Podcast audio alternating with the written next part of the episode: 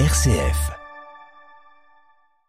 On ouvre le dossier de la rédaction à présent. Ce matin, nous revenons sur un recours déposé mardi devant le Conseil d'État pour dénoncer l'inaction du gouvernement face aux déserts médicaux.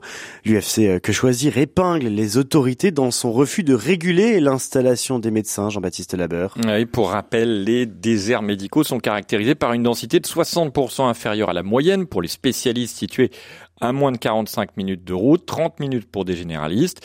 Mais si l'on ajoute le critère financier avec des Français pas forcément loin d'un médecin, mais qui pratiquent des dépassements d'honoraires, eh bien, le constat est alors sans appel, explique Marie-Amandine Stevenin, présidente de l'UFC Que Choisir quand on définit le désert médical comme étant d'une part un éloignement euh, géographique, mais aussi d'autre part un éloignement financier, et que l'on regarde les spécialistes qui sont disponibles et qui sont uniquement euh, secteur 1, c'est-à-dire euh, tarif de base de la sécurité sociale, il y a 50% des enfants qui habitent dans un désert médical euh, et qui n'ont pas accès dans, ces, dans ces conditions à un pédiatre. il y a 59% des habitants qui résident dans un désert médical pour les ophtalmologues et 69% des femmes sur le territoire national vivent dans un désert médical pour les gynécologues.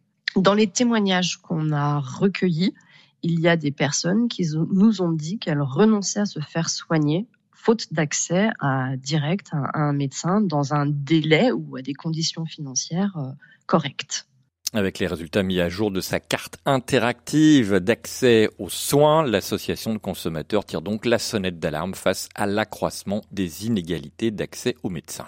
D'où l'idée de porter l'affaire en justice. Effectivement, et comme la situation continue de se dégrader et face à des décennies d'immobilisme, eh bien, un peu sur le modèle de ce qui a été fait pour le climat, l'UFC Que Choisir a décidé de déposer mardi un recours devant le Conseil d'État pour défendre, je cite, le droit constitutionnel à la santé et dénoncer la coupable inaction de l'État L'objectif est de lui forcer la main, rappelle Marie-Amandine Stevenin puisqu'aucune mesure euh, n'a été prise euh, par le gouvernement pour euh, résorber la fracture sanitaire. La décision a été prise de recourir au Conseil d'État pour demander au Conseil d'État de contraindre le gouvernement à agir pour résorber la fracture sanitaire et notamment instaurer un conventionnement territorial des médecins, c'est-à-dire ne pas permettre à un médecin de s'installer dans une zone surdotée sauf si le médecin euh, exerce en secteur 1, c'est-à-dire le tarif de base de la sécurité sociale, et quand la situation l'exige, puisque euh, nous le savons, beaucoup de médecins vont partir en retraite. Ça concerne beaucoup de généralistes de secteur 1, et il faut que ces gens puissent être remplacés.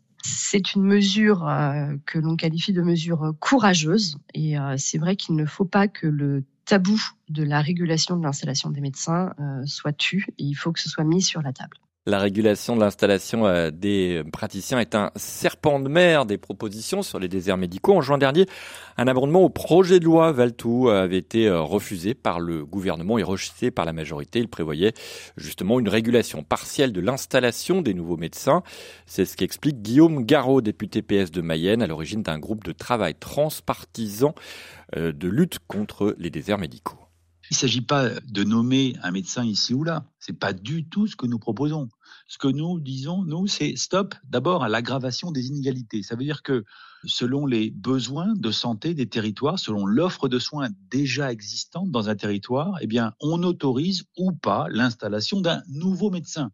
Hein, je rappelle juste que depuis dix ans, il y a près de 30% de médecins en plus dans un territoire, par exemple, comme les Hautes-Alpes, qui est euh, champion de France de présence médicale, alors que dans le même temps, dans la Creuse, par exemple, vous avez euh, année après année moins de médecins. Et donc, c'est 15% de médecins en moins aujourd'hui par rapport à il y a 10 ans. Donc, ce que nous proposons, c'est déjà de mettre un coup d'arrêt à cette aggravation des inégalités entre les territoires et donc entre les patients.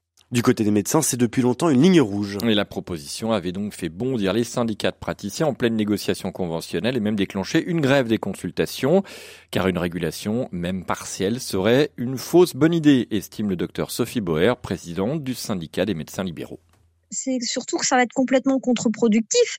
Ça va aboutir au fait que les gens ne s'installeront plus et qu'ils vont partir exercer à l'étranger ou qu'ils vont changer de métier. Il faut qu'on raisonne maintenant en termes de famille. Euh, donc, euh, les médecins font de longues études. En général, euh, ils finissent leurs études en ayant, en étant déjà en couple, voire en ayant déjà des enfants. Et donc, vous raisonnez en termes d'installation d'une famille avec un conjoint qui a besoin de travailler, qui travaille pas forcément dans la santé, et donc qui a besoin de travailler. C'est tout l'enjeu. Mais pour le député Guillaume Garot, d'autres professions de santé sont pourtant réglementées dans leurs installations sans que cela pose, selon lui, de problème. Toutes les autres professions de santé, elles obéissent à une régulation. Pour s'installer comme pharmacien, hein, sont des docteurs en pharmacie, eh bien, euh, ils n'ouvrent pas leur officine là où ils voudraient, comme ça, euh, selon leur bon vouloir. Il faut euh, juste se soumettre à des règles, des règles démographiques. Et aujourd'hui, regardez autour de vous, on manque pas de pharmacies en France. Elles sont très équitablement réparties partout sur le territoire national.